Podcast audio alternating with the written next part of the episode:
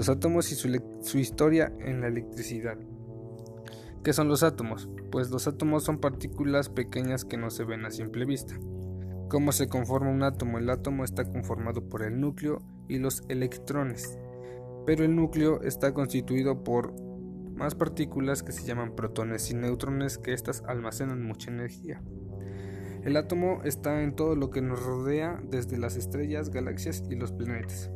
La electricidad se descubrió desde los egipcios con algunos peces que utilizaron con fines medicinales. En los griegos pues, se encontró en el ámbar con una electrostática. Eh, el griego Tales de Mileto logró, al cabo de muchos experimentos, frotar el ámbar con el pelo de su mascota.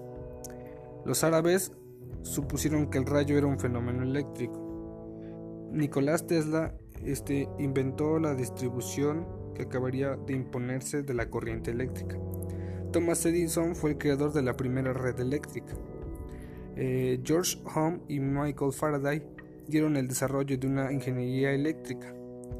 Y en el año de 1600 apareció el fenómeno de electricidad y sus propiedades por el científico William Gilbert.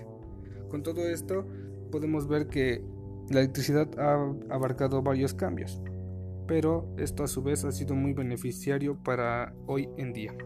Muchas gracias.